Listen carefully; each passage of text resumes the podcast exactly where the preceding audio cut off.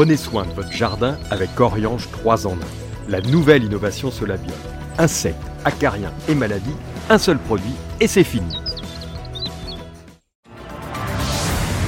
News Jardin TV vous présente Bienvenue au Jardin, une émission 100% nature, plantes, botanique, jardin et jardinage, animée par Patrick Newlan et Pierre-Alexandre Risser. Et eh oui mes amis, nous revoici, nous sommes le samedi 15 octobre et nous allons vous présenter la 72e émission Bienvenue au Jardin. Elle est réservée exclusivement aux membres de News Jardin TV Le Club et j'ai le plaisir de vous la présenter avec mon camarade Pierre-Alexandre Risser que vous connaissez bien maintenant. C'est notre paysagiste attitré. Salut Pierre. Bonjour Patrick. Et bonjour à tous. Donc nous sommes le 288e jour de l'année. Il en reste un petit peu. Ouais, 77. Les nuits euh, arrivent de plus en plus tôt. Et ah. les jours se lèvent de plus en plus tard. Oui, donc pour le jardinage, c'est embêtant. 22e hein. jour du signe astrologique de la balance, 24e du jour, du mois plutôt, Vendémiaire dans le calendrier républicain français, c'est le jour de l'Amaryllis. Alors attention, pas l'amaryllis que vous connaissez habituellement, la vraie amaryllis, amaryllis belladonna. Tu la connais? Oui, je connais. Bon, on connaît plus l'amaryllis qu'on va trouver chez les fleuristes. Qui s'appelle? Hypeastrum, son vrai nom. Hypeastrum. Et amaryllis belladonna, qui a donné donc son nom à la famille des amaryllidacées, c'est un peu normal que Pierre l'utilise pas vraiment parce que c'est quand même une plante assez frileuse, plante d'Afrique du Sud, mais plantes qui aiment vraiment pas le gel. On en voit beaucoup en Bretagne. Sur le littoral, il y a énormément de jardins qui en ont. On en voit beaucoup sur tous les littoraux et après tous les jardins aussi euh, d'Afrique du Nord, enfin vraiment Côte d'Azur. Euh, en fait, elle est très frileuse. Il faut qu'il faut qu'il y ait zéro gel. Voilà, il faut qu'il y ait zéro gel à zéro. Hmm. le genre Amaryllis comprend quatre espèces seulement. Une qui vient du Chili, qui a des fleurs jaunes que certains appellent zéphirantes, à tort d'ailleurs, qui s'appelle Amaryllis bagnoldi. La Bellanoda, dont on va parler maintenant, une, franchement, j'ai pas trouvé du tout, Condé Meita et Paradisicola. Ça, ce sont donc l'ensemble des amaryllis qui sont validés par la nomenclature botanique internationale. Que signifie le nom amaryllis tu vas nous le dire. Éblouissant, splendide. Mhm. Et c'est M. Linné, évidemment, qui lui a donné ce nom. Et c'était aussi celui d'une nymphe qui était citée notamment par Virgile et qui faisait surcomber les mortels par sa beauté. Donc on voyait Amaryllis, paf, on en tombait raide mort tellement elle était jolie. Et Belladonna, ça confirme puisque ça veut dire simplement Qu'est-ce que ça veut dire belladonna Belle personne. Belle dame. Belle dame. Belle dame. Hmm. Alors, justement, on est dans les genres. Je viens de vous dire depuis le début euh, une amaryllis. Vous allez vous dire, mais pourquoi il dit une amaryllis? Tout le monde dit un amaryllis. Bah oui, mais ce, tout le monde, vous avez tort. Parce que le nom amaryllis, lorsqu'il s'agit d'une plante, est féminin. Que ce soit la belladonna ou que ce soit l'hypeastrum que vous cultivez habituellement, et il y a un amaryllis masculin. C'est un papillon. Ah bon? Un papillon de nuit, c'est le nom vernaculaire du papillon de nuit Epinephelé titonus, qui est un joli papillon que l'on vous montrera sur la vidéo. Alors, attention aussi à un risque de confusion qui serait grave avec la belladone, parce que Amaryllis belladonna ne veut pas dire que c'est la belladone. Belladone, c'est Atropa belladonna, une plante toxique dont on a déjà parlé, de la famille des Solanacées. Amaryllis belladonna, c'est une plante d'automne, et c'est pour ça qu'on vous en parle aujourd'hui. Alors, ça fleurit parfois dès la fin de l'été. Ça fleurit avant les feuilles, comme d'ailleurs l'amaryllis qu'on cultive en pot. Mhm.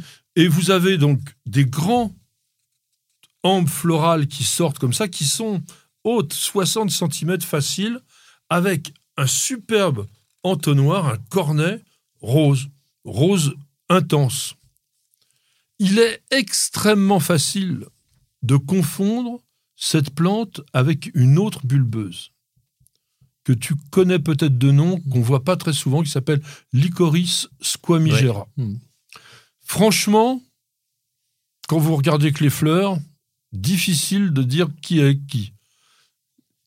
Et il faut regarder la disposition des pétales. Parce que quand vous regardez Amaryllis belladonna, c'est serré, vraiment la trompette avec les pétales qui sont quasiment imbriqués. Sur le licorice, vous avez en revanche un espace entre les pétales. Donc il faut vraiment regarder de près. Six, il y, a, il y a en général des ombelles. C'est pour ça que c'est très spectaculaire parce que sur cette ombre florale, vous n'avez pas une seule fleur. Vous avez six entonnoirs en moyenne qui font 6 à 10 cm. Donc ça vous fait quand même une grosse tête. Et elles sont parfumées. Alors ça sent pas à des kilomètres, mais quand on met son nez dessus, c'est vraiment très très agréable. Et curieusement, donc les fleurs, alors comme aussi je disais l'hypéastrum, les feuilles vont arriver après la floraison. Ce sont des rubans qui n'ont pas vraiment euh, d'intérêt. Donc, on va planter dans les régions où, allez, moins 3 degrés, ça va être vraiment le minimum. Si vous êtes vraiment sûr, vous plantez vers la fin de l'été ou au printemps. Euh, On, peut le planter très rapidement parce que c'est un peu comme euh, le, le bulbe de colchique, on le plante et hop, ça se met à fleurir tout de suite. Ou vous pouvez le cultiver en pot, en serre, pourquoi pas? Parce que c'est intéressant quand même d'avoir ces fleurs qui ressemblent à des fleurs d'hiver, on va dire, en ce moment. Et on va en pot le nourrir quand même un petit peu avec un engrais liquide habituel. On va terminer avec le langage des fleurs. L'amaryllis, donc notre amaryllis belladonna, c'est la fierté, l'arrogance, sans doute parce que lorsqu'elle est arrivée en Europe au 19e siècle, on avait un mal de chien à la faire fleurir, du fait tout simplement de ses origines australes. Parce que quand on change d'hémisphère une plante, euh, elle va pas très bien en général. T'as déjà remarqué ça? Oui, oui, puis c'est euh, c'est des floraisons décalées. Donc, euh, Voilà, c'est ça. Elles, elles ont l'habitude de fleurir à l'automne chez eux, mais l'automne chez eux, c'est le printemps chez nous. Oui. Donc ça fait un petit peu de problème. Et on terminera juste avec une petite allusion à la beauté de la fleur qui a été écrite par un inconnu qui dit Lorsque la belle amaryllis se montre et brille de toute la richesse de ses feux, le modeste lys se cache la tête. 15 octobre 1776. Que se passe-t-il dans le monde botanique, mon cher Pierre? Et ben, John Ellis a passé l'arme à gauche. Voilà. Il décède à Londres. C'était un naturaliste britannique qui est né vers 1710, on ne sait pas trop, en Irlande. Alors au départ, il est surtout spécialiste des invertébrés marins, des coraux notamment. Et puis, en réalité, il a fait une chose importante en botanique parce que il est celui qui a le dé- décrit le premier la Dionée. Dionée muscipula, le 23 septembre 1769. Et il a écrit à Carl von Linné, qui était de son époque, et il disait, mon cher ami, je sais que toute découverte dans la nature est un régal pour vous, mais avec cela, vous allez faire la fête. Et curieusement, Linné a vu que la plante était bizarroïde, et il l'a classée à part, il l'a pas mis dans son système, mais il n'avait pas vu, ou même pas imaginé qu'elle pouvait être carnivore. Alors, John Ellis, il a été très important aussi pour la botanique. Pourquoi? Mais parce que, en fait, il a expédié énormément de plantes, de graines depuis les États-Unis vers l'Europe. Et grâce à lui, en fait, on a introduit dans nos régions des tas de plantes, notamment, tiens, une plante que peut-être tu cultives, Alésia carolina? Oui, on a planté un peu. Le, le problème de l'alésia, je dirais que dans les petits jardins, sa floraison est tellement fugace et tellement courte qu'on préfère d'autres plantes. quoi. Un petit Mais peu frileux Par aussi. contre, quand on a des grands jardins, pourquoi pas, oui. Alors, il a créé le genre Gardenia aussi. Euh, Gardenia, euh, tiens, il y, a, il y a des Gardenia un peu plus rustiques Un maintenant. peu plus rustique, jusqu'à moins 5. Ouais. euh, que tu plantes ou... Ils sont un peu fra- C'est le C'est un problème des fragile. plantes de terre de bruyère, c'est que voilà, il faut vraiment avoir un substrat qui est, qui est parfait, euh, donc assez acide. c'est- Donc c'est, on en plante, mais vraiment avec parcimonie. Voilà.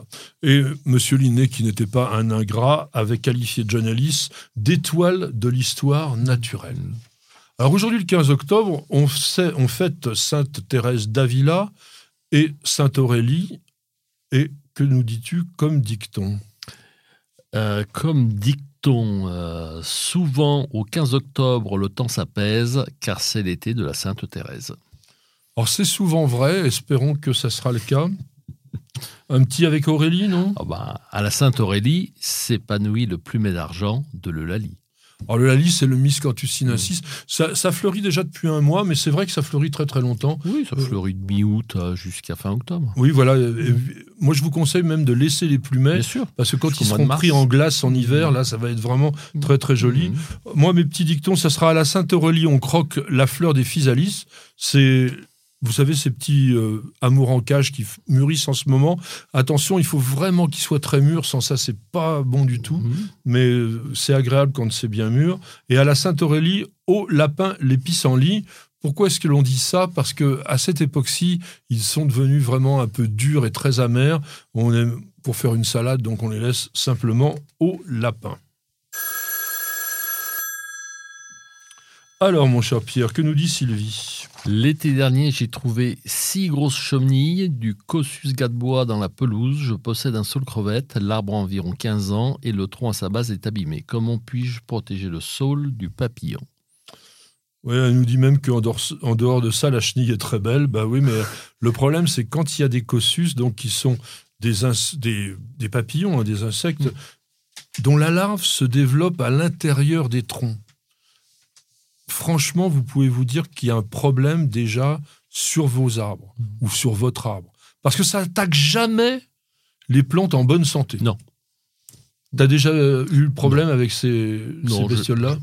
pas, je- je- jamais, jamais fait attention, euh, mais c'est vrai que quand la chenille est dans l'arbre, c'est déjà trop tard. Alors, il y a- oui, alors déjà, c'est déjà trop tard. Et puis surtout, parce que ça attaque peu de plantes d'ornement, essentiellement des essences forestières et les arbres fruitiers. Et c'est ça qui nous embête le plus, parce que pommiers, poiriers, cerisiers, pruniers, Mhm. ils y passent. Donc, qu'est-ce que le Cossus gadebois? C'est un grand papillon qui fait jusqu'à 7-8 cm d'envergure. Il est nocturne, donc on ne le voit pas souvent. Il est beige avec des lignes transversales un petit peu sombres et puis qui sont pas droites, euh, un petit peu tortillées. C'est velu, bien sûr, comme beaucoup de papillons de nuit. Et on appelle ça un papillon cryptique. Pourquoi? Parce que quand il est posé sur un arbre, eh bien, il est parfaitement mimétique. On le voit pratiquement pas. Alors, il y en a peut-être qui sont encore plus mimétiques que lui, mais lui, c'est déjà pas mal. Sa larve, elle peut faire 10 cm de long. C'est brunâtre, un peu jaune sur les côtés, grosse tête noire, puis alors surtout les mandibules bien costauds. Pourquoi? Ben Parce qu'elle va se nourrir de l'intérieur de l'arbre, carrément forer des galeries, et donc ça pose des problèmes monstrueux. Et comme disait Pierre, ben oui, quand ils sont là, ben, qu'est-ce que l'on fait? Rien du tout. Donc la seule manière d'éviter les dégâts là-dessus, c'est d'utiliser des pièges à phéromones. Donc si vous avez un arbre qui est pas trop en forme, si vous avez entendu parler de possibles attaques à côté de chez vous, ben, vous allez mettre ces pièges à phéromones. On les trouve sur Internet chez Biotop ou chez Insectosphère. Ça va au moins vous dire qu'il y a les papillons, vous allez en piéger quelques-uns. Vous allez re- repérer les arbres attaqués parce qu'il y a de la sueur, Oui. un petit peu rougeâtre Mhm. au pied. C'est quoi? C'est tout simplement les déjections de la chenille mélangées à la sueur qui est due à son forage. Et vraiment, c'est pas sympa d'avoir ce type d'animal qui attaque vos plantes. Vous n'avez pas encore la main verte Alors suivez les bons conseils de News Jardin TV avec nos paroles d'experts. Je voulais qu'on parle du cuivre dans le jardin, du moins de l'utilisation des produits à base de cuivre, parce que depuis la loi Labbé, donc qui au 1er janvier 2019 nous a interdit l'utilisation des produits anti-cryptogamiques notamment, mais aussi insecticides de synthèse, on n'a plus que ça, avec le soufre, comme élément de traitement de soins par rapport aux maladies cryptogamiques, donc par rapport aux maladies dues à des champignons. Tu es familiarisé avec la bouillie bordelaise? C'est quelque chose que tu emploies On l'a beaucoup employé et depuis quelques années, on l'emploie plus du tout. Euh, Aujourd'hui, euh, on utilise dans des jardins euh, où on essaye d'utiliser uniquement des végétaux qui sont résistants aux maladies et aux ravageurs. Et euh, ce qu'il faut aussi savoir, c'est qu'une plante en bonne santé est moins attaquée qu'une plante qui a des faiblesses. Donc, ce qu'il faut, c'est déjà en préventif de mettre euh, la bonne plante au bon endroit. Et c'est comme pour les humains, si vous avez une alimentation qui est correcte, vous êtes moins malade que si vous avez une alimentation qui n'est pas correcte. Alors ça, c'est une théorie qui est développée aujourd'hui et qui n'est pas réellement vraie. Je vais t'expliquer pourquoi c'est pas vrai. Tout simplement parce que génétiquement, il y a des végétaux qui, de toute façon, sont facilement attaqués, comme il y a des personnes qui sont plus malades que d'autres, tout en étant euh, des humains comme les autres. Si on prend certaines variétés de rosiers, il y en a très très peu qui sont totalement résistantes au marsonia. Alors, il y en a très peu. Mm. Bon, donc le marsonia, qui est cette tache noire, si on veut éviter qu'elle se développe, le mieux c'est quand même de créer une protection. Bien sûr. Sur les arbres fruitiers, on a parlé du poirier euh, la semaine dernière, c'est très difficile de ne pas avoir soit de la tavelure, soit du, du, du marsonia, pardon, du monilia. Marsonia, c'est sur le rosier. Et on est obligé quand même de les protéger. Sans ça, on récolte rien. Oui, oui, mais ce, que, je veux dire, c'est qu'il faut aussi pouvoir admettre qu'un arbre ait quelques feuilles malades. C'est pas très grave. Ce que je veux dire, c'est que si on lui donne toutes les armes, il résistera mieux. Ça ne veut pas dire qu'il ne va pas attraper la maladie, mais il y résistera mieux. La tavelure. La tavelure, c'est insupportable pour deux raisons. C'est-à-dire que ça n'attaque pas que les feuilles, ça, attaque énormément les fruits qui deviennent mmh. inconsommables et qu'il ne faut pas consommer parce que je vous signale qu'il y a ce qu'on appelle des mycotoxines qui sont des substances sécrétés par les champignons, et notamment pas mal de champignons pathogènes des plantes, qui rendent, alors pas hyper toxiques, mais qui donnent quand même des problèmes sur ce que l'on récolte. Le monilia, par exemple, qui est cette maladie qui crée de la pourriture euh, avec des cercles concentriques sur les fruits, difficile de récolter. Donc ah quand bah on a un arbre fruitier, euh, généralement, on essaye d'avoir des fruits. Bien sûr, non, mais N'empêche que si les arbres sont en meilleure santé, ils résisteront mieux que s'ils ont des faiblesses. Voilà, c'est ce qu'il faut voir. Et après, on essaye, si euh, pour euh, d'utiliser, euh, bon, nous, on a une recette à base de savon noir, bicarbonate de soude, huile essentielle d'ail ou huile essentielle de piment, mais qui C'est plus efficace sur les insectes, ça? L'huile essentielle d'ail est fongicide, et fongicide curative. Et en même temps, donc on a des résultats, c'est-à-dire qu'aujourd'hui, on n'a pas plus de plantes malades et atteintes qu'il y a 15 ans en arrière. Ah bah, heureusement. Maintenant, euh, maintenant, voilà, maintenant c'est de l'agrément. On est dans un jardin d'agrément. Mmh.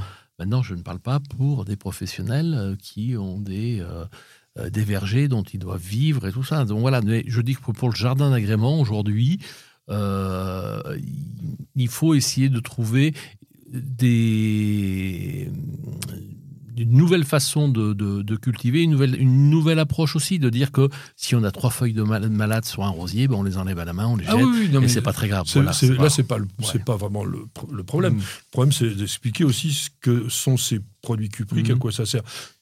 Tu as évoqué l'huile essentielle d'ail, il y a aussi l'huile essentielle d'orange mm. qui donne des bons résultats aussi au niveau fongicide. Mais c'est pareil, c'est plutôt très efficace sur l'oïdium, par exemple, quand c'est externe. Mm. Sur les maladies internes, c'est compliqué. Et le cuivre, c'est pareil. Ce que l'on va dire là maintenant, ça ne sert qu'à protéger. Une fois que la maladie est là, et notamment sur les mildious, par exemple, une fois que c'est à l'intérieur de la plante, vous pouvez mettre tout le cuivre que vous voulez, ça servira.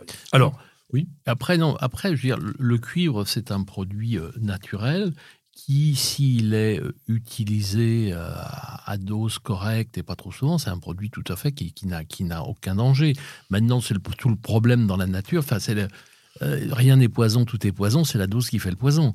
Aujourd'hui, il, y a des terres dans, des, dans, des certaines, dans certaines vignes qui sont gorgées de cuivre et voilà, qui sont, qui sont impropres. Mais parce que les doses ont été, ont été très importantes.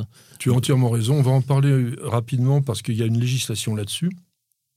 Donc la bouillie bordelaise, c'est une solution de sulfate de cuivre avec de la chaux. C'est dosé à 10 à 30 grammes par litre de cuivre et un tiers de chaux. C'est plein de marques qui vendent ce produit-là. Il a comme défaut le fait de tacher pas mal les, feuilles euh, sur lesquelles on a pulvérisé en gris, vert, euh, bleuté. Pourquoi la bouillie bordelaise? Parce que ça a été découvert a priori par un chimiste bordelais qui s'appelait Ulysse Gaillon et un botaniste qui était avec lui qui s'appelait Alexis Millardet au début des années 1880. C'était extrêmement utile à l'époque parce que sinon on récoltait rien du tout. Mmh. On avait quand même beaucoup de problèmes de mildiou. Et a priori, l'action anticryptogamique de cette bouillie aurait été découverte par hasard parce que les, les vignerons, ils utilisaient ce mélange-là pas pour protéger leurs plantes des maladies, mais pour rendre les raisins immangeables par les gens qui venaient euh, les piquer dans les vignes. Donc, il- il- après, il est, il nettoyé au moment de, après la vendange, mais ils ne voulaient pas qu'on vienne manger leurs raisins sur les, euh, sur les cèpes. Donc, c'est un fongicide très polyvalent, c'est ça qui est intéressant. Il- vraiment, il, il bloque le développement de la plupart des champignons. Alors, avec ce défaut, il faut bien le dire, euh, moi, je ne suis pas un promoteur de produits phytosanitaires. Simplement, comme tout le monde, je- quand on est malade, on se soigne. Bon. Donc, il faut savoir quand même que, aussi, comme tous les médicaments, il y a des effets secondaires. Et là, les effets secondaires sont importants. C'est-à-dire que si vous laissez ruisseler plein de bouillies bordelaises sur le sol, bah, vous tuez les champignons du sol. Mhm. Or, on l'a dit euh, pas mal de fois, c'est quand même utile, les Ouais. champignons du sol. Moi, j'avais entendu une autre histoire. C'est que pour protéger les piquets la vigne, on tend des piquets Oui. avec des câbles pour la palisser. Pour protéger le bois, ils trempaient le bois dans du cuivre. Et Ah, ils avaient remarqué que les vignes qui étaient à côté du piquet de bois avaient moins de mildiou que celles qui étaient éloignées et que c'est comme ça qu'ils auraient fait le lien. Eh ben, Mais voilà, il n'y a pas. euh, Peut-être, peut-être. Alors, il faut savoir qu'on peut mélanger le cuivre avec le soufre. On a à ce moment-là un effet intéressant, mildiou, oïdium. Et puis, on va aussi se dire que certaines maladies que l'on ne pouvait pas traiter autrement sont efficacement euh, soignées avec Mm. la bouillie bordelaise. C'est quoi? Eh bien, ce sont les, maladies bactériennes. Mm. C'est le seul produit dont on peut avoir usage qui a un effet antibactérien. Pas non plus d'une efficacité extraordinaire, mais ça peut empêcher Oui, on avait l'habitude de, sur des arbres fruitiers, sur de la vigne, de passer, de traiter au cuivre au moment de la chute des feuilles, parce qu'il y a une cicatrice qui se fait quand la feuille tombe. Donc le cuivre venait sur la cicatrice et empêchait les germes de champignons de rentrer. Et on remettait, on repassait une couche de, enfin un traitement bouillie bordelaise juste avant que les bourgeons éclosent. Voilà, Voilà. c'était voilà, c'était au moins les deux, les Le- deux, les deux traitements que l'on faisait Eh ben, et on nettoyait en- entre guillemets de- des champignons un peu les, un peu les plantes. eh ben, moi, je continue à conseiller ce genre Mm. de traitement, puisque là, c'est que du préventif, et si vous le faites comme ça, c'est déjà pas si mal. Mm. Alors, si vous n'appréciez pas effectivement cette couleur, et puis si vous voulez un produit qui, a priori, serait quand même moins toxique, vous avez l'hydroxyde de cuivre. Et il semblerait que sous le nom de bouillie bordelaise, aujourd'hui, beaucoup de marques du jardin vendent non plus du sulfate de cuivre, mais de l'hydroxyde de cuivre. C'est beaucoup utilisé par les maraîchers aussi, et c'est un produit qui est d'origine naturelle, mais c'est quand même fabriqué de façon chimique, et c'est quand même plus efficace, et notamment sur les botrytis. Les botrytis qui font des pourritures grises, c'est quand même vraiment quelque chose d'important.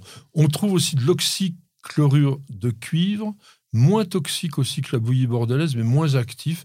Donc je pense qu'on l'a surtout dans le monde professionnel ou alors sur les produits qui sont vendus contre la cloque du péché. Parce que le sulfate de cuivre n'est pas très actif sur la cloque du péché. Et c'est pareil, ce que tu as dit, traiter en préventif sur la cloque du péché, ça serait quand même très, très, très bien. Quoi de neuf au jardin? Patrick Mulan et Pierre-Alexandre Risser ont sélectionné pour vous nouveautés à découvrir, salons et fêtes des plantes à visiter. Alors, mon cher Pierre, aurais-tu une plante à nous mettre en action Une petite actualité? Bon, une petite actualité, mais disons que j'ai envie de parler de l'Osmanthus burkoudi. Ah oui. Voilà, parce que, euh, sans dévoiler la suite de l'émission, je sais qu'on va parler un peu des taupières. voilà, et que c'est un arbuste persistant dont la feuille ressemble un petit peu au buis, Oui. qui euh, développe... Qui Entre a- le but et le hou. Voilà, qui a une, euh, vraiment euh, une floraison blanche au printemps magnifique, avec un parfum extraordinaire, et que c'est une plante qui se taille On va c'est pas une plante en taille adulte au bout de 15 ans. Si elle arrive à faire 3 mètres, ça sera déjà dans les jardins, ça sera bien. Donc, on va dire que c'est une petite plante et qu'elle est parfaite pour, euh, pour être taillée ou en forme libre. Voilà, on peut en faire, on peut en faire plein de choses. Ça supporte très, très, très bien le, coup de sécateur? Ça supporte très bien la taille, magnifiquement bien. On peut les laisser en 30-40 cm seulement ah pendant 15, 20, 30 ans sans aucun problème. C'est une plante magnifique qui n'a pas de maladie ni de ravageur connu à, ce jour, qui va aussi bien en plein soleil qu'à mi-ombre, qui s'adapte à tous les jardins. Et, le sol? Vraiment, tout sol, tout type de sol, ah et résistante au froid au moins jusqu'à moins 15, moins 18. Donc euh, on a c'est vraiment une, une eh ben, C'est une bonne idée. On vous conseille de planter l'osmanthus burkoudi et on insistera quand même sur le parfum. Franchement, alors c'est pas maintenant, c'est au printemps, mais c'est vraiment génial au niveau du parfum. Alors moi, j'ai aussi une plante qui n'est pas trop parfumée, celle-là, bien qu'elle aurait pu l'être. C'est un rosier grimpant qui s'appelle David Hockney, qui vient de sortir chez Meillan.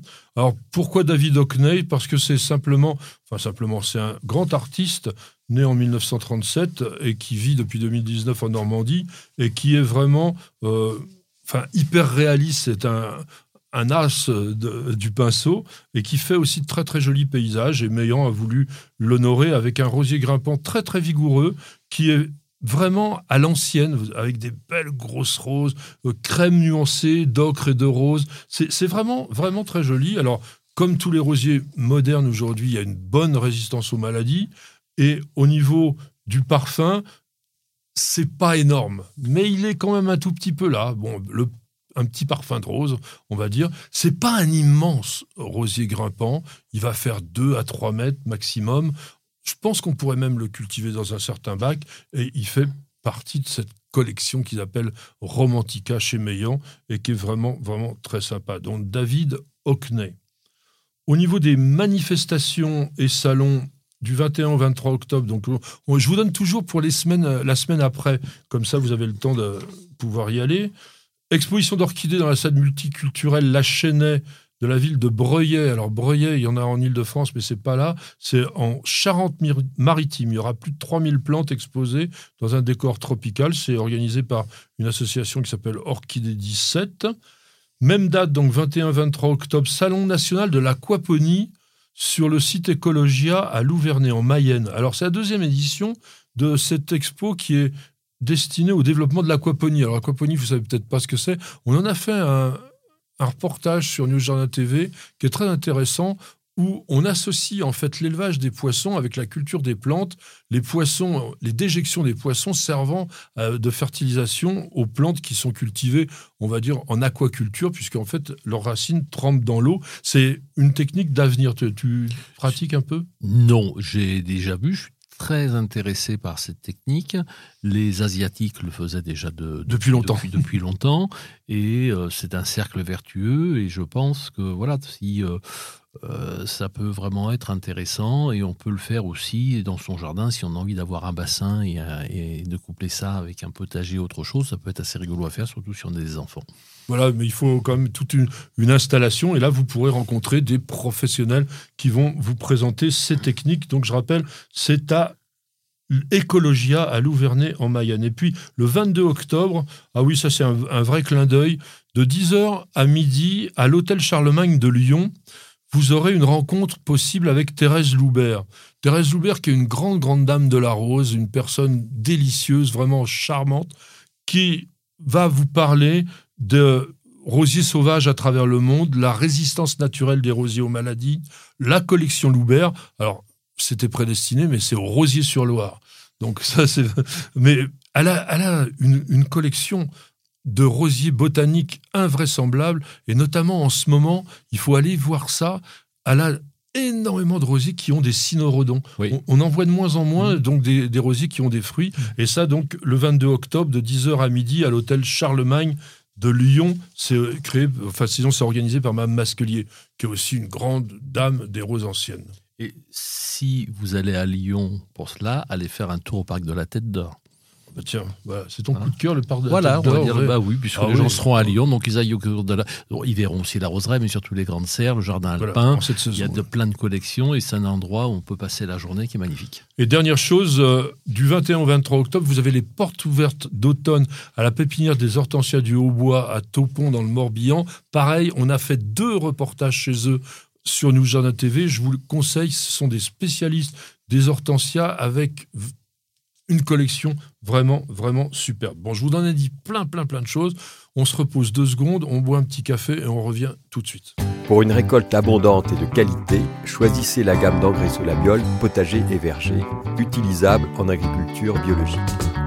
Composé de matières premières 100% d'origine naturelle, il libère progressivement et durablement tous les éléments nutritifs dont vos cultures ont besoin. Pour l'application, rien de plus simple. Épandez l'engrais au sol, griffez légèrement pour l'incorporer, puis arrosez. Deux à trois apports dans la saison suffiront. Solabiol, le partenaire de votre jardin nourricier au naturel.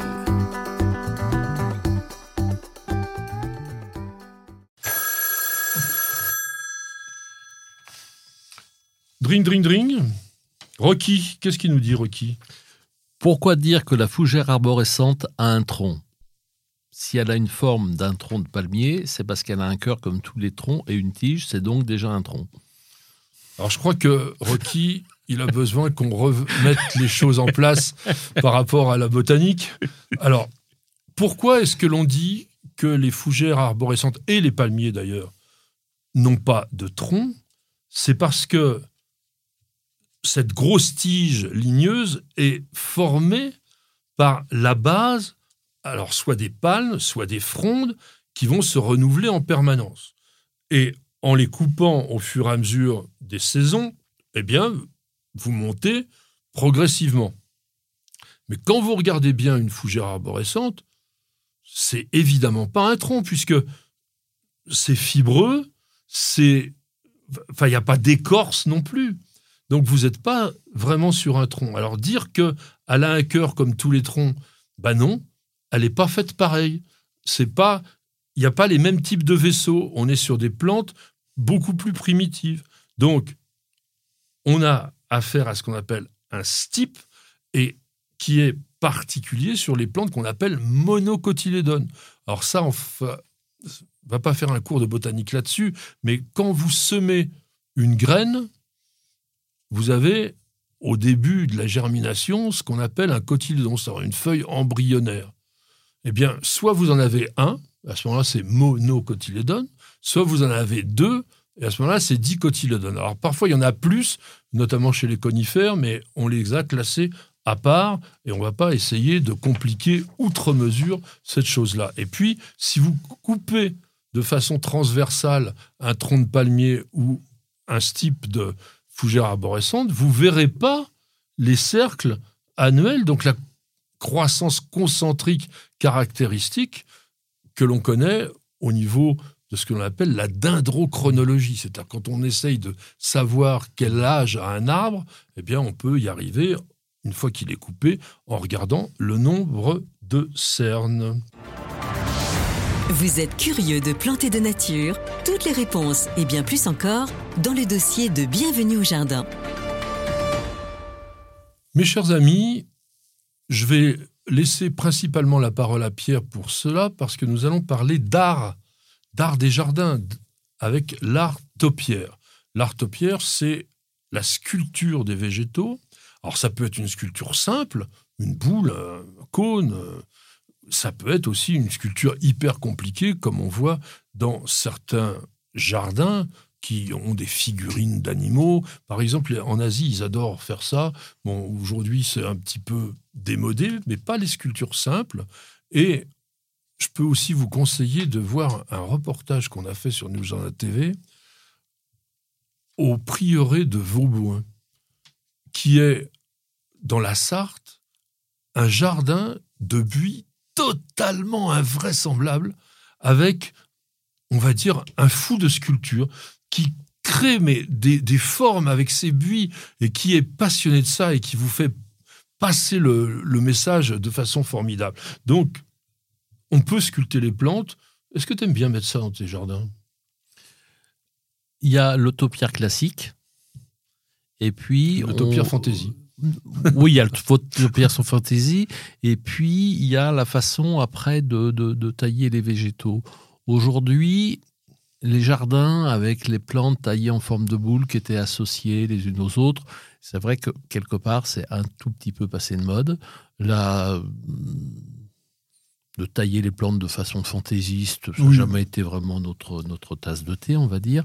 Mais aujourd'hui, est-ce qu'une CP remontée, un arbre qu'on taille en CP remontée, est-ce que c'est de l'artopière C'est quoi une CP remontée? Une CP remontée, c'est un arbre qui va avoir plusieurs troncs et on va couper les branches latérales sur un mètre, deux mètres, un mètre cinquante pour laisser passer le regard, laisser que les plantes puissent se développer au bout.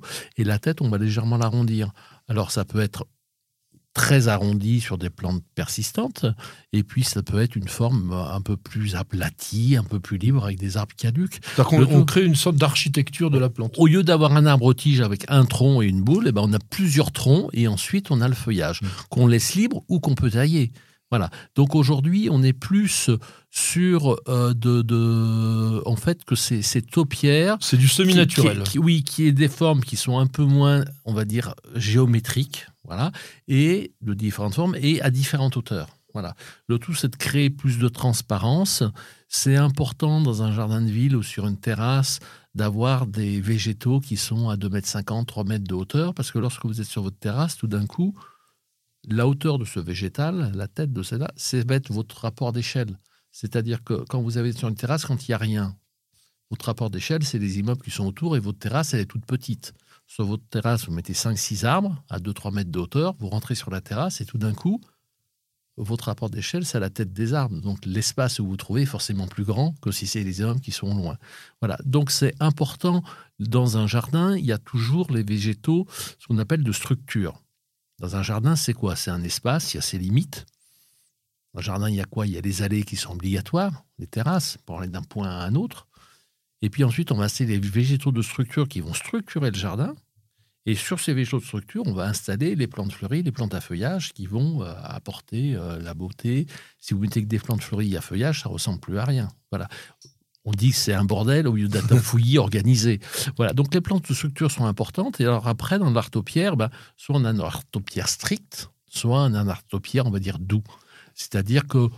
par exemple, le Niwaki, euh, la taille en nuage, ça fait partie du topière doux? Oui, pour moi, c'est plutôt... Alors... ça dépend comment il est fait, mais euh, c'est un, c'est quelque chose qu'on apprécie. Euh, après, on n'a pas le, de faire des uniwaki sur euh, certains conifères. Sur, euh, le, L'ilex crenata, c'est l'idéal. Oui, mais moi, j'ai jamais vu un Ilex crenata en vie après 10 ans à Paris. Donc, euh, notre jardin bah, Peut-être dans le tien, mais je veux dire, va, regarde dans, regarde dans Paris, aux environs de Paris, dis-moi où il y a des Ilex crenata qui sont en bonne santé. Et, Venez chez nous. donc, si tu veux, hum, l'artopia, moi, je trouve ça magnifique. Euh, alors, pousser à son extrême, c'est comme un peu l'art du bonsaï. On a l'impression de faire souffrir un peu les plantes et puis, à l'extrême, ça devient kitsch. De, tout, de tout diriger. Euh, bon, alors il y a eu ces jardins à la française où euh, l'homme, Louis XIV, décide de maîtriser la nature et de commander le soleil. Il va se lever au bout de son allée. Voilà, donc c'est un, on va dire, c'est un fantasme. on l'a fait récemment quand même dans les petits jardins, mettre des boules, mettre, des cônes. Non, et, ah, non mais plus le jardin est petit, plus les formes doivent être géométriques pour euh, justement créer un espace naturel. Hein. C'est un peu, le, un peu, ça a l'air d'être une contradiction, mais c'est voilà, c'est le paradoxe. Voilà. Donc on a toujours dans un jardin euh, des végétaux, comme je le disais, de structure qui vont permettre de donner la forme du jardin, qui vont permettre de faire les différents points, les différentes focales, si tu veux. Qui vont, et là-dessus, on va pouvoir travailler, amener nos fleurs, amener nos feuillages. Donc, ces végétaux, euh, est-ce que c'est des taupières ou pas? La limite entre un taupière ou un, arbuste persistant que tu tailles qu'une fois par an, qu'est-ce que c'est Si tu veux, il y a. Y a bah, comment on met quand même l'art de créer des formes. Voilà, créer des formes. Donc, dans ce cas-là, on, est un peu entre les deux, si tu veux. Quand on fait euh, des CCP remontés, certaines sont vraiment taillées comme des taupières et d'autres sont laissées plutôt, mais sont quand même maîtrisées. Donc, et l'artopierre, tu parlais du, du qui est, magnifique avec. Euh, mais euh, voilà, quand il voit un buis qui veut lui donner une forme, il, se donne une échelle de 3, 5, 10 ans pour arriver à son résultat. Hein, euh, et après, on a des jardins de taupières qui sont formidables en France. On a parlé, bien entendu, des jardins royaux, des jardins de, de, Versailles, de Vaux-le-Vicomte. Et puis on a des choses. Il y a Marquessac. Marquessac et Erignac, si tu veux, qui sont des choses euh, où on où en pleine nature, on arrive à faire des choses, des choses formidables. Il y a les reportages de ces deux jardins-là hein, sur New Jardin TV, donc vous pouvez les voir. Alors, je voulais te dire un truc. Est-ce que tu sais que tu es un topiarius C'est un jardinier. Eh oui. Bah oui à l'époque de l'Antiquité, le topiarius, c'était celui qui créait et qui entretenait les jardins. les jardins, oui. Et il faut attendre la Renaissance avec euh, notamment le livre Le songe de Polyphile, où tout d'un coup, dans, en Italie, on se replonge dans l'Antiquité et on a envie de revivre l'Antiquité. Et c'est là où il y a eu des jardins absolument formidables, extraordinaires qui ont été créés, notamment dans la région, dans, la région de Florence. la Villa Lante, qu'on peut, encore visiter, qu'on peut encore visiter aujourd'hui. Voilà. Alors aujourd'hui, dans les jardins, les taupières, c'est vrai que la plante, les plantes qui étaient les plus utilisées, il y avait l'if, il y avait le charme et le buis. Avec le buis, mmh. avec tous les problèmes qu'il peut y avoir de maladies euh, cryptogamiques sur le buis et de ravageurs avec la pyrale, et euh, il est vrai que nous, dans nos jardins d'agrément aujourd'hui, on ne plante plus de buis parce qu'on ne veut pas que être forcé à traiter trois, quatre fois par an. Euh, voilà, donc on a remplacé le buis par d'autres, par d'autres arbustes. Par exemple? Bah, On a parlé de l'osmanthus burkhoudi. Euh, maintenant, on plante de plus en plus de Pittosporum tenuifolium ah avec le bémol que au-delà de moins 12, moins 15, moins 18, qu'est-ce qui se passera? Je ne sais pas. Euh, on plante du filérea aussi pour des taupières qui sont un peu plus grands. Euh, Mais ça, c'est aussi des plantes de bord de mer, hein, filérea. Ça tient, je dirais que ça, tiendra pour moi plus que le Phytosporum tenuifolium. Il y a des berberis hein, qui sont bien à tailler, en petit. ça pique. Oui, oui, oui, non, je suis d'accord. moi, je ne suis pas un, fan non plus. Euh, Il y a le laurier sauce. Oui, mais on fait des boules magnifiques avec ça. Alors laurier sauce aujourd'hui dans tous les jardins du Midi, euh, ils sont vraiment attaqués, ils sont vraiment pas beaux. Euh, à Paris, il y a souvent le, ils sont attaqués par les pucerons qui fait des, ça fait des boursouflures jaunes sur le feuillage et c'est pas évident. Donc c'est pas une... Et quand on parle de taupière et qu'on taille, quand il y a des grosses feuilles, bah c'est pas très joli d'avoir une feuille qui est coupée par la cisaille. Voilà. Alors plus les feuilles sont petites, généralement, plus. Euh, les troènes de Californie ou les troènes le, le, ionandrome, comme on appelle. il y a le ionandrome, mais bon, en 84, 85, ils ont tous gelé. Oui, mais enfin, ça euh, fait longtemps. Hein. D'ici là, si tu les avais plantés. Ça, reviendra. oui, oui, oui, oui, oui, mais bon. Par contre, les ligustrum se taillent très bien, que ce soit le sinensis, le vulgareatre virens. Euh, alors, ils sont l'hiver, s'il fait très froid, ils vont perdre une partie de leurs feuilles, mais ces arbres qui supportent très, très, très, très bien la taille. Hein. Euh, le chêne vert, le chêne vert, c'est extraordinaire. Euh, le chêne vert, si vous voulez euh, qu'il fasse 1 m 20, dans 30 ans, il fait toujours 1 m 20, il se porte très bien. On peut tailler euh, comme on veut. On peut tailler comme on veut, c'est de la pâte à modeler. Donc vous avez tout un tas d'arbustes. Il y a des conifères quand même aussi. Bah, il y en a même d'ailleurs qui sont pratiquement des, des naturelles. oui, alors ils poussent, ils poussent lentement. Ah oui, oui mais par, exemple, Picea glauca conica, qu'on hmm. appelle Albertiana, hmm. ça fait un cône tout seul. Ah oui, même des, des, ifs, hein, des ifs fastigiés. Des, bah, L'if, c'était quand même l'arbre de base hmm. des grands taupières. Il y a aussi, bah, tiens, les, cyprès de Provence aussi, ça, on peut faire des, des, colonnes qui sont très très bien. J'aurais tendance à dire aussi, j'aurais bien mis la santoline. Alors la santoline, pour faire des bordures. La pour faire des bordures, elle est, elle est parfaite. Il faut la tailler deux fois par an et avoir un terrain qui est pas trop humide en hiver et pas trop de température euh, euh, trop trop froide l'hiver. Moi, j'ai un exemple de taupière qui est absolument incroyable. C'est dans la Haute-Loire, au-dessus de Brioude, un monsieur qui doit avoir euh, peut-être 80 ans maintenant, qui a été toute sa vie pépiniériste, mais pépiniériste de jaunes plants pour forêt, c'est-à-dire des épicéas, du Douglas, voilà, il du jaune. Et ce monsieur, en face de chez lui, a planté des conifères, des Douglas, des épicéas, des sapins, et il a fait des taupières en sapin, comme un sapin de Noël, avec des visages, des, des, des, taupières qui font 3, 4, 5 mètres de haut. Il a fait des colonnes, des boules, tout en sapin. Et c'est magnifique. Et je ne savais pas qu'on pouvait tailler le sapin de cette façon-là. Moi, je suis. Euh, je t'enverrai des photos. De ah, bah oui, parce, parce que c'est complètement étonnant. étonnant. Alors, il y a un jardin aussi que je peux vous conseiller et qui a des très beaux taupières, alors que c'est un jardin de base qui est naturel. C'est le jardin plume. Ah, bien sûr. Le jardin plume, il a vraiment ces côtés hyper naturels, ces plantes qui vivent presque sauvages, enfin disons dans une sorte de grande prairie avec des pommiers. Et autour de la maison, il a créé des sculptures de plantes. Mais c'est d'une beauté, d'une originalité en plus. euh, C'est ça un peu le topière. C'est si vous vous sentez une âme d'artiste, ben écoutez, jouez un peu du, du sécateur et de la cisaille et puis vous obtiendrez peut-être un chef-d'œuvre. Alors, nous avons une question. Une question, une question de Valentin. J'ai un monstera, donc un philodendron monstera, depuis un an, qui fait environ deux à trois feuilles par mois. Comment bien l'entretenir pour obtenir des fruits et où commencent à pousser les fruits? Alors, faut être patient. Monstera deliciosa, c'est une grande liane tropicale qu'on cultive à l'intérieur tant bien que mal et qui peut pas s'épancher comme ça veut. Bon. En revanche, ça peut arriver que ça fructifie. Alors, les fruits, c'est assez rigolo, un fruit de monstera. Ça apparaît au pied de la plante.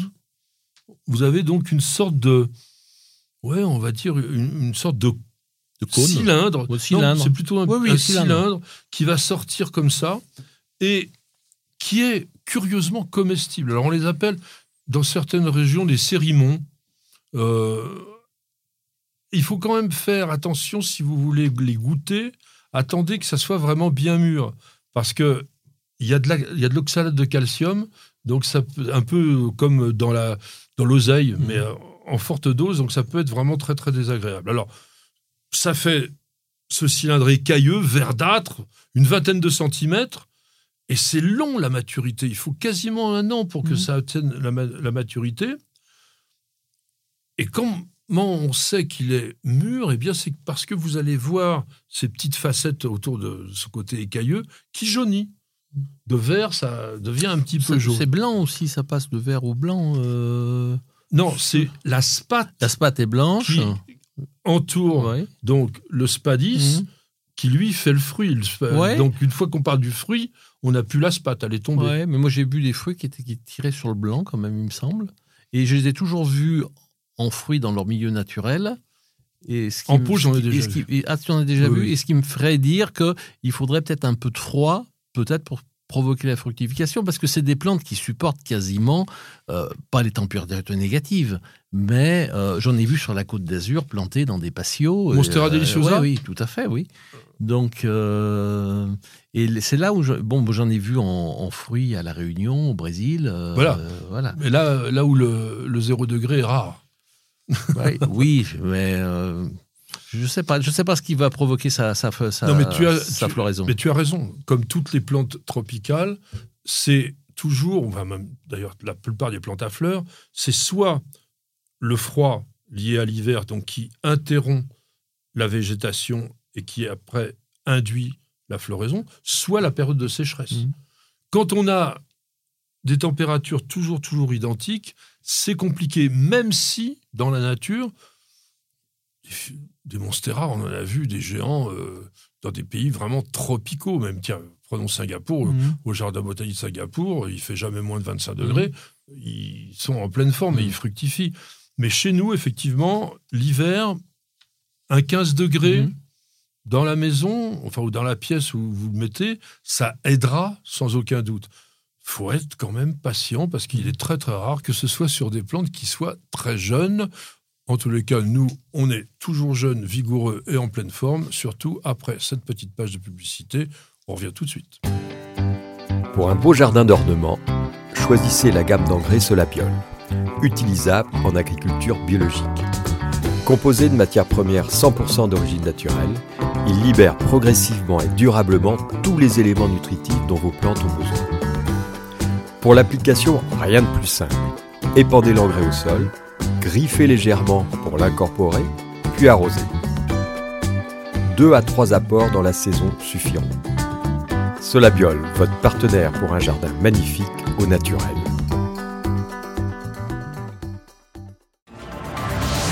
Pour savoir tout ce qu'il faut faire dans votre jardin cette semaine, suivez le Pense-Bête jardinier de Patrick et Pierre-Alexandre.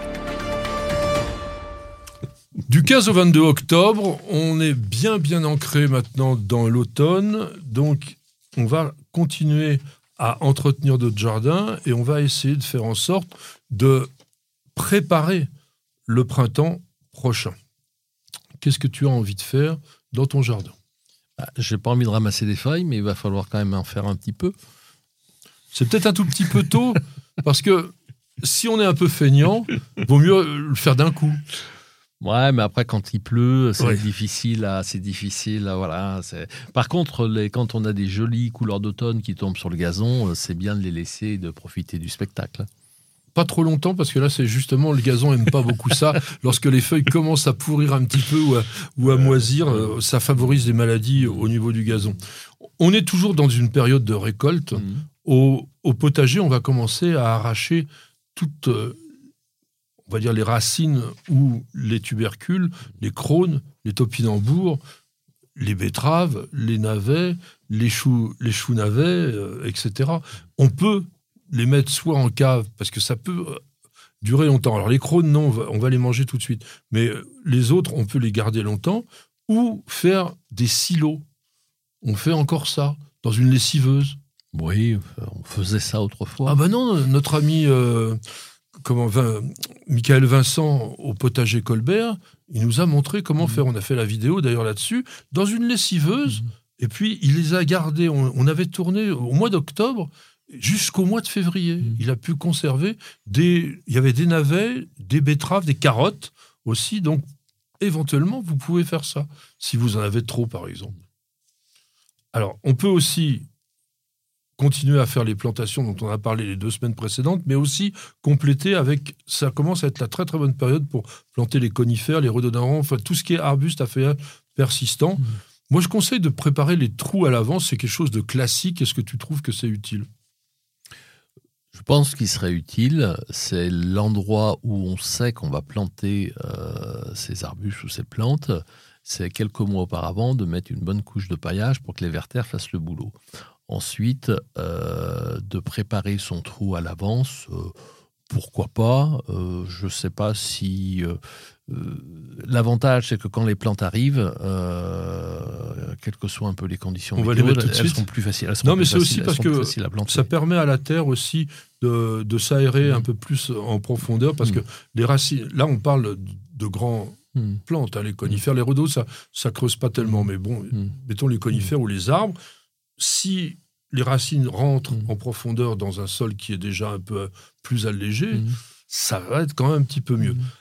Une chose qu'il faut faire, parce qu'on en a parlé la semaine dernière, mais les jours raccourcissent, et ça c'est quand même pas le mieux pour les plantes, c'est de rapprocher toutes les plantes de la maison des fenêtres de manière à ce qu'elles bénéficient au maximum de la lumière.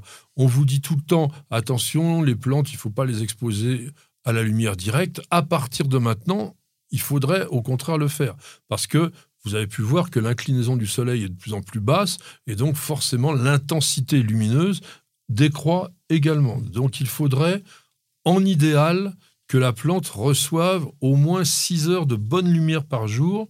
S'il n'y en a pas assez, ben, on pourrait penser à faire un éclairage complémentaire. Il y a aujourd'hui des LED qui sont très peu consommateurs et très efficaces. Oui, des LED lumière du jour. Euh, qui peuvent aider pour des endroits où on veut garder des plantes à l'intérieur, on n'a pas assez de lumière. Donc là, on arrive à la mi-octobre. Il serait peut-être prudent d'envisager de rentrer sous abri les plantes les plus frileuses. Par exemple, les bougainvilliers, si vous n'êtes pas dans la région adéquate, ça fait partie des plantes quand même très, très, très frileuses. Mmh. Je conseille en revanche de conserver les agrumes à l'extérieur le plus longtemps mmh. possible.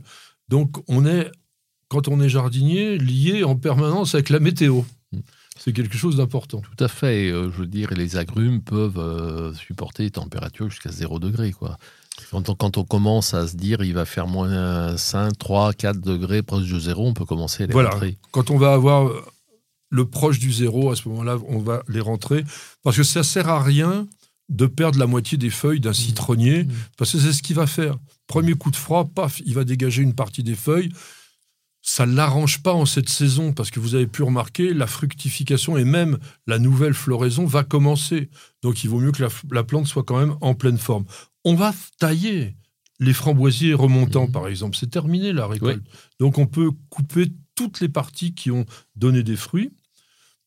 Sur les remontants, c'est notamment très important parce que vous avez cette partie à l'extrémité qui a donné les fruits, vous coupez, vous aurez la deuxième fructification au printemps, enfin au milieu du printemps prochain. Les noyers, est-ce que tu les tailles?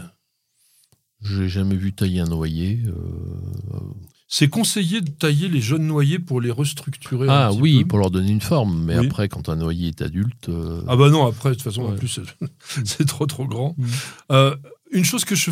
Moi, j'aime bien faire ça, je le conseille, c'est rabattre les rosiers aux deux, enfin, buissons aux deux tiers de leur hauteur Mhm. environ, et puis on peut buter un peu le pied avec la tourbe blonde. Ça, c'est si on est dans des régions à climat vraiment froid. Pourquoi est-ce qu'on rabat à 40 cm C'est simplement pour une raison esthétique, parce que sinon, en hiver, c'est moche, ça a des tiges qui...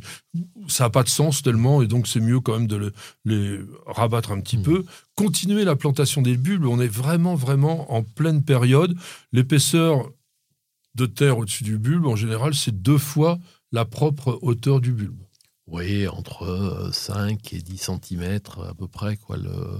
Nous, ce qu'on conseille, c'est de mélanger les bulbes quand on les plante. Oui, mais t'en as que, des gros et des euh, petits. Des gros et des petits. Donc, euh, Tu t'en fiches En général, quand on fait des mélanges de bulbes, on fait des mélanges plutôt pour les petits bulbes. Oui. Voilà. Donc, ça peut aller des narcisses nains ou muscari, crocus, cils, euh, chionodoxa et, et autres Tout ça mélangé. qu'on mélange et qu'on met sur des granats. Et comme ça, on a des, des, des- des scènes dans le gazon des massifs où les premiers crocus commencent à fleurir au mois de janvier et on a jusqu'à des cils, des muscaries qui peuvent fleurir jusqu'à fin avril. Au jardin potager, on bute les artichauts, les poireaux, les pissenlits. Alors, c'est pas pour la même chose. Les poireaux, c'est pour avoir un bien blanc. Les pissenlits, c'est aussi pour avoir un cœur blanc. Et les artichauts, c'est pour les protéger du froid. On utilise à ce moment-là de la terre très, très légère parce que l'artichaut déteste l'humidité permanente. Et puis, toujours sur le potager, installer des, tun- des tunnels de protection si vous avez, par exemple, de la mâche et des épinards et de l'oseille. Ça vous permettra de les récolter pendant toute la période hivernale et vous allez planter aussi l'ail et l'échalote en sol sec. Découvrez les meilleures nouveautés de l'édition Jardin, sélectionnées par Patrick et Pierre-Alexandre.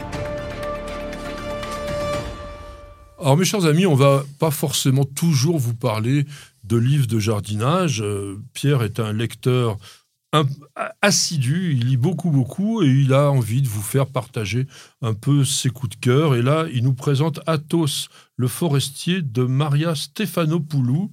C'est chez Ambou. Non, Cambou.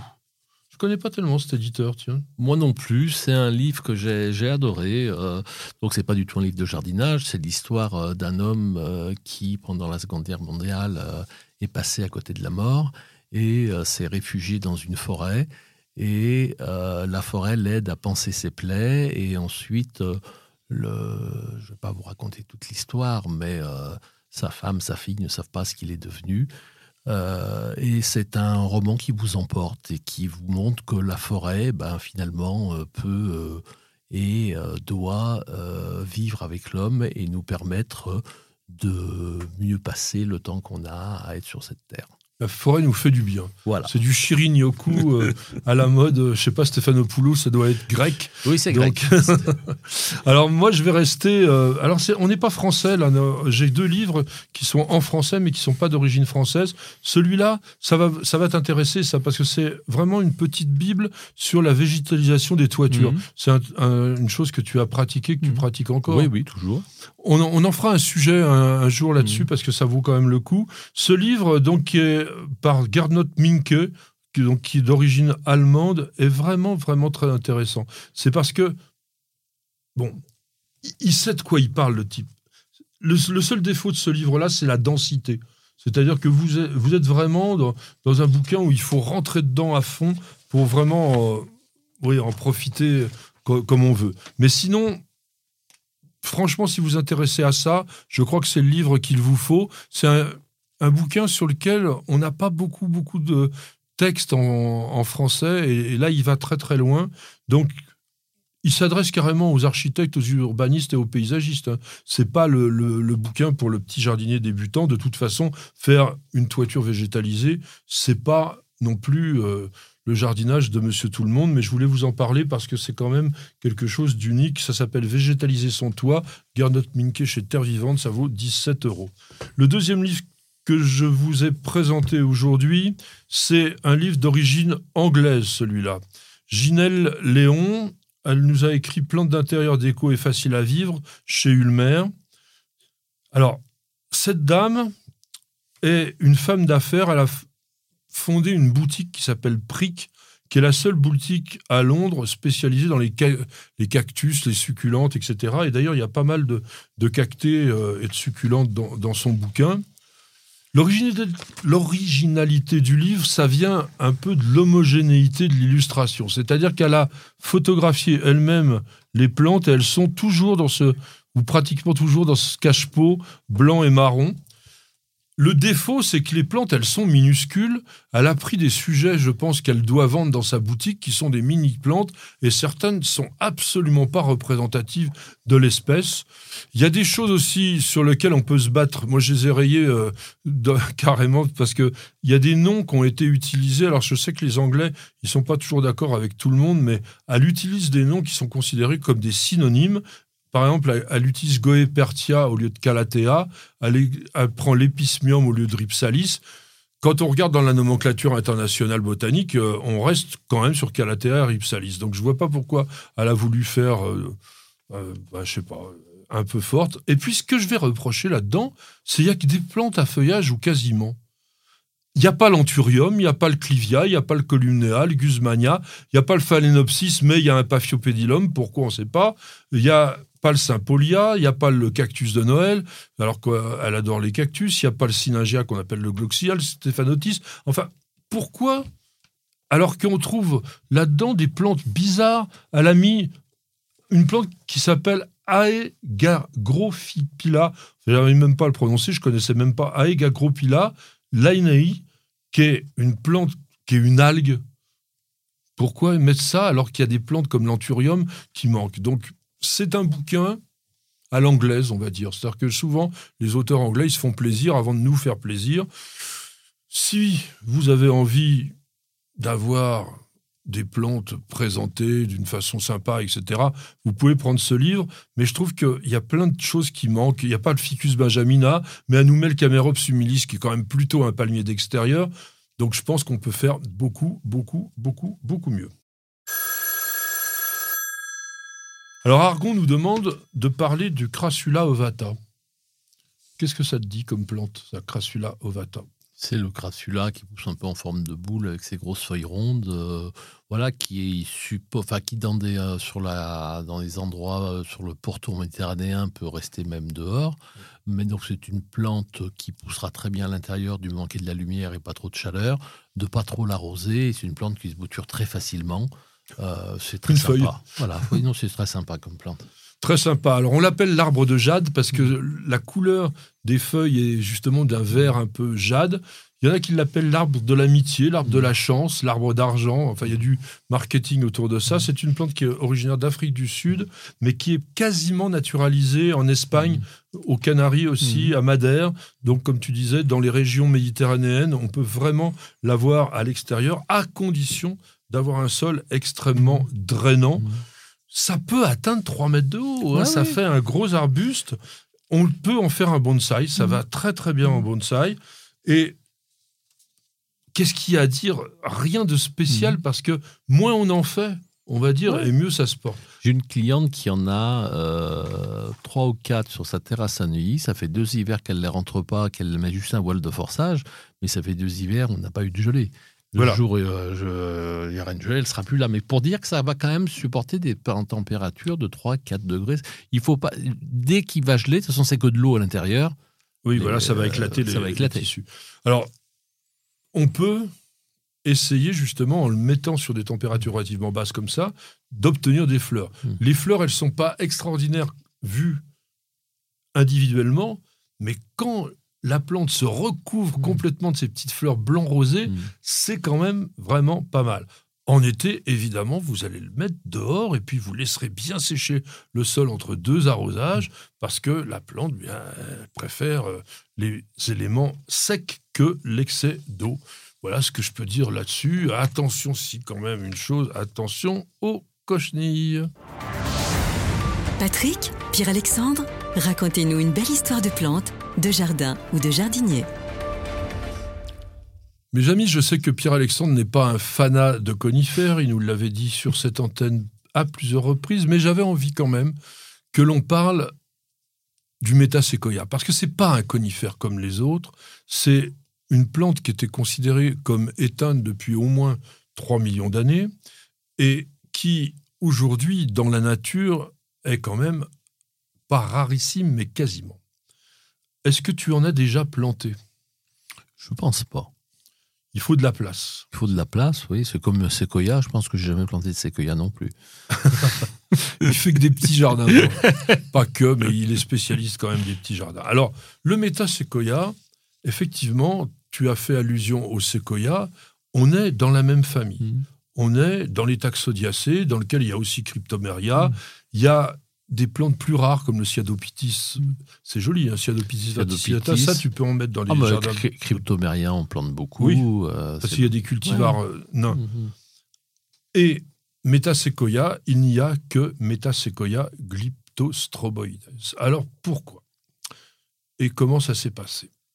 En 1920, un Allemand du nom de Günther remonte le fleuve Yangtze en Chine et il rapporte des graines qu'on lui a données ou qu'il a trouvées, on ne sait pas trop pourquoi. Ces graines ne sont pas du tout semées et 23 ans plus tard, on les découvre dans un tiroir et c'est semé aux États-Unis au Blisswood, Blisswold Oriental Gardens. Et ces séquoias sont aux États-Unis les premiers qui ont poussé. Mais on ne connaissait pas officiellement la plante parce que, en 1941, un paléobotaniste, c'est-à-dire quelqu'un qui étudie les plantes disparues, japonais, qui s'appelait Shigeru Miki, découvre parmi des fossiles âgés de environ 3 millions d'années un genre de conifère et c'est lui qui crée le nom Metasequoia. Meta, ça veut dire au-delà, c'est au-delà du séquoia. Deux ans plus tard, 1943, alors que là, il a travaillé sur un fossile. Hmm. Un inspecteur des forêts chinois qui s'appelle Zhan Wang ramasse des échantillons d'un arbre que personne ne connaît dans la province du Hubei. Et puis, il apporte ces échantillons et encore trois ans plus tard, on est en 1946 alors, d'autres professeurs chinois se disent, mais tiens, c'est bizarre, les échantillons de Wang ressemblent à ce que euh, Mickey a décrit il y a quelques années. Mais c'est la même plante. Et on est alors en 1948 et ils le décrivent soigneusement sous le nom de Metasequoia glyptostroboides. Et la même année, un arboretum bien connu, celui de l'université de Harvard, l'arboretum Arnold, finance une expédition pour collecter des spécimens, il ramasse des graines, et grâce à cette expédition, eh bien, de nombreux jardins botaniques se retrouvent avec des plants de métaséquoia, et grâce à ça, la plante est sauvée de l'extinction parce que les derniers exemplaires, on croit, globalement, il y en a quoi 5000 en, dans le monde aujourd'hui. Ils sont presque tous concentrés dans cette région du Bay où on les a trouvés la première fois, et notamment dans une vallée qui s'appelle Shuisaba. Il y en a un peu dans le Yunnan, un peu dans le Sichuan, et il y en a des très vieux, il y en a qui ont 400, 500 ans. Et aujourd'hui, l'UICN, donc l'Union internationale pour la conservation de la nature, l'a écrit pas comme vulnérable, carrément en danger. Et grâce aux jardiniers, grâce aux botanistes, la plante, elle est totalement sauvée. Parce que vous pouvez en avoir pour votre jardin. Mais comme disait Pierre, évidemment, il faut avoir un peu de place parce que dans la nature, il dépasse largement 40 mètres. Il y en a qui font 60. Donc c'est plus un arbre de parc, c'est plus un arbre forestier qu'un arbre de jardin. Et il est original. Parce que c'est le deuxième conifère après le taxodium, à perdre son feuillage. Mmh. Et c'est joli le feuillage de, de Ah, oui. Feuillage très fin, feuillage qui prend une, une jolie transparence dans la lumière, qui se colore légèrement en automne. Mais évidemment, les jardiniers ne sont pas restés là. Les jardiniers, ils se sont dit, bon, ouais, mais t'as séquoia, ok, t'es grand, etc., mais on va, on va travailler. Et aujourd'hui, on trouve des cultivars. Peut-être pas des cultivars vraiment pour les petits jardins, Mm. mais pour les jardins moyens, il y en a même qui sont pleureurs, il y en a qui sont plus fastigiés, etc. C'est vraiment quand même un arbre qui vaut quand même le coup. Donc, je voulais vous raconter cette histoire parce qu'elle est édifiante. On a tendance à accuser les humains de toutes les malversations possibles, imaginables, on tue la planète, etc. Oui, mais lorsqu'on a des gens qui sont suffisamment connaisseurs, qui sont suffisamment compétents et surtout suffisamment observateurs, eh bien, grâce à eux, on arrive à sauver des plantes. On vous avait raconté l'histoire de Volemia nobilis. Celle-ci ressemble aussi pas mal. On est dans un autre pays, mais franchement, c'est intéressant. C'est un arbre qui est totalement rustique que vous pouvez accueillir chez vous si vous avez un grand parc. On va terminer comme ça. Pierre, merci beaucoup d'avoir participé une nouvelle fois à notre émission. Merci Patrick. Je crois que vous avez pu apprécier toute sa connaissance, notamment sur les taupières. Là, il était absolument passionnant. On avait notre équipe technique, comme d'habitude. Il y a Luc qui nous regarde avec ses airs malicieux. Il est en train de nous faire tous les réglages de son qui sont nécessaires. Miguel, Miguel, il est toujours concentré. Miguel, il a tout, il a carrément quatre caméras à, à travailler à la fois, donc c'est pas aussi évident. Il est très sage. Et puis Nicole, alors Nicole, elle était aussi particulièrement sage, mais elle écoute tout ce que je dis et tout ce que Pierre dit, et après elle dit oui, t'as dit ça, fallait pas, euh, etc. Mais elle est extrêmement précieuse. Et puis alors, celle qui est précieuse parce qu'elle est dans nos cœurs, elle s'appelle Perle. Vous l'entendez pas, vous la verrez parce que je vais vous la mettre en photo, et vous verrez comment elle est pendant une heure. Elle ne bouge absolument pas, elle est magnifique. Alors, Soyez aussi magnifiques, profitez de votre jardin, ça commence à se colorer, il y a encore des jolies fleurs. On vous retrouve la semaine prochaine pour une nouvelle émission de Bienvenue au jardin. C'est notre émission préférée. On vous dit donc à la semaine prochaine et Bienvenue au jardin. Prenez soin de votre jardin avec Oriange 3 en 1. La nouvelle innovation Solabiol. Insectes, acariens et maladies, un seul produit et c'est fini.